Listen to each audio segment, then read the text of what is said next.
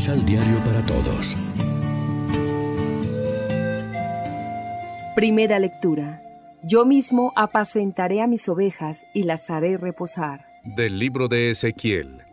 Esto dice el Señor Dios. Yo mismo iré a buscar a mis ovejas y velaré por ellas. Así como un pastor vela por su rebaño cuando las ovejas se encuentran dispersas, así velaré yo por mis ovejas e iré por ellas a todos los lugares por donde se dispersaron un día de niebla y de oscuridad. Las sacaré de en medio de los pueblos, las congregaré de entre las naciones, las traeré a su tierra y las apacentaré por los montes de Israel, por las cañadas y por los poblados del país. Las apacentaré en pastizales escogidos y en lo alto de los montes de Israel tendrán su aprisco. Allí reposarán en buenos prados, y en pastos suculentos serán apacentadas sobre los montes de Israel.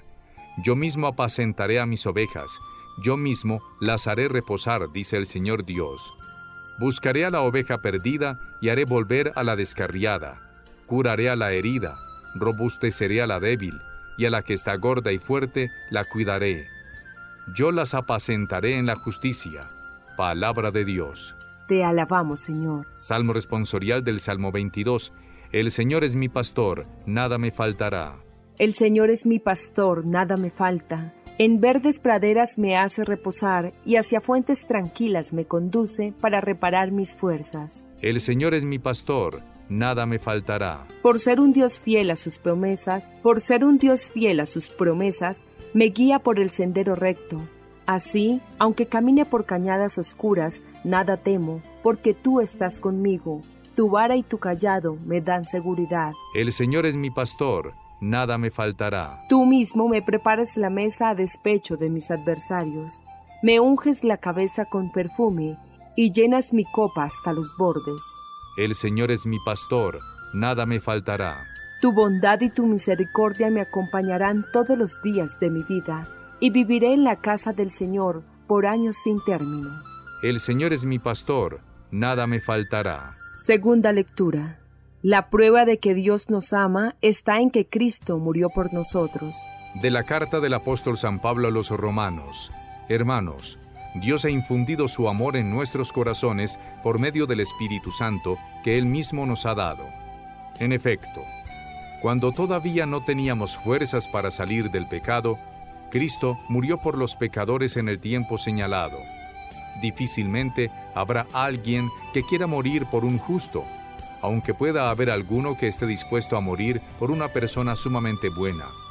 Y la prueba de que Dios nos ama está en que Cristo murió por nosotros cuando aún éramos pecadores.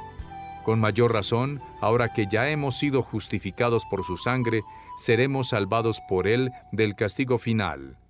Porque, si cuando éramos enemigos de Dios fuimos reconciliados con Él por la muerte de su Hijo, con mucha más razón, estando ya reconciliados, recibiremos la salvación participando de la vida de su Hijo. Y no solo esto, sino que también nos gloriamos en Dios por medio de nuestro Señor Jesucristo, por quien hemos obtenido ahora la reconciliación. Palabra de Dios. Te alabamos, Señor. Proclamación del Santo Evangelio de nuestro Señor Jesucristo, según San Lucas.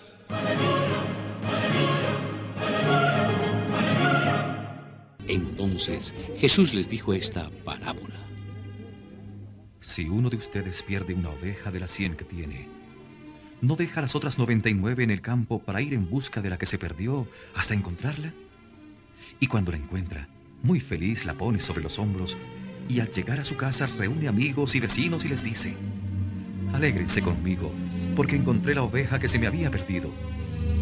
Yo les declaro que de igual modo habrá más alegría en el cielo por un solo pecador que vuelve a Dios que por 99 justos que no tienen necesidad de convertirse. Lección Divina ¿Qué tal hijos de Dios? Bienvenidos a compartir con nosotros la reflexión del pan de la palabra de hoy, viernes 28 de junio. Pues bien amigos, hoy recordamos la solemnidad del Sagrado Corazón de Jesús que nos pone en relación con la acción amorosa de Dios. Diríamos que Dios se ha cansado de los pastores que no han logrado su objetivo, es decir, apacentar sus rebaños. Por eso decide ser él mismo quien las busque, vele por ellas, las reúna de todas las regiones, las apaciente, las cuide, sane y haga reposar. Pero no satisfecho con esas múltiples acciones a favor de su rebaño, él mismo se sacrificará por ellas, dando su vida por un rebaño que en realidad no se lo merece. Pues como dice Pablo, en el momento en que Dios entregó a su Hijo a la muerte, estábamos débiles, éramos impíos, pecadores y enemigos de Dios. ¿Puede haber una prueba más grande del inmenso amor que Dios nos tiene que la muerte de su Hijo por personas que humanamente hablando no se lo merecían en absoluto? Pero, ¿quién se lo ha merecido alguna vez? Para todos ha sido don absolutamente gratuito e inmerecido de Dios. Paradójicamente, esa es la gran alegría de Dios y del cielo. Un pecador arrepentido, encontrado y cargado por su pastor. Si pudiéramos mirar en lo profundo del corazón de Dios, en el corazón traspasado de su Hijo, descubriríamos la verdad de un amor que no conoce límites en su obstinación por salvar al ser humano al precio que sea necesario, incluso con la muerte de su único llamado Hijo para reflexionar. Celebramos la solemnidad del Sagrado Corazón con la disposición de salir al encuentro de las ovejas perdidas. Es motivo de alegría el reconocimiento con los hermanos que retoman su casa. Oración. Oh Padre bueno y misericordioso, alabanza y gloria a ti por el amor que nos ha revelado en Cristo tu Hijo. Tú misericordioso llama a todos para que sean también misericordia. Ayúdanos a reconocerte cada día necesitado de tu perdón, de tu compasión, necesitado del amor y de la comprensión de mis hermanos. Amén. Que Dios los bendiga y que sean buena gente.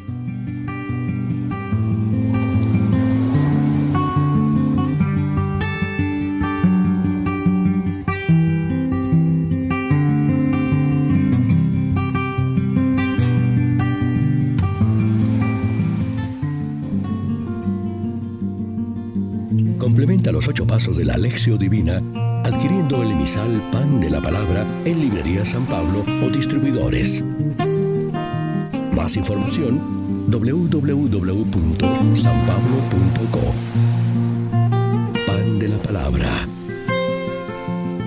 Vive la reflexión.